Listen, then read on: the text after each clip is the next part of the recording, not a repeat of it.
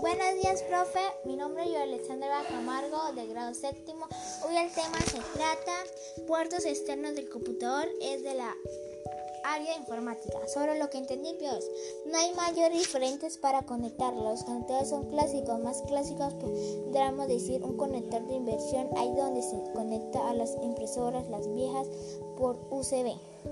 Como antes tocaba por las esas, ahora es con una nueva tecnología. Antes era una tecnología vieja de mouse para conectar y el otro el teclado para conectar para la conexión del mouse.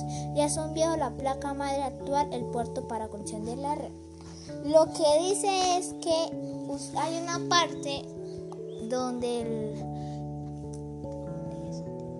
donde el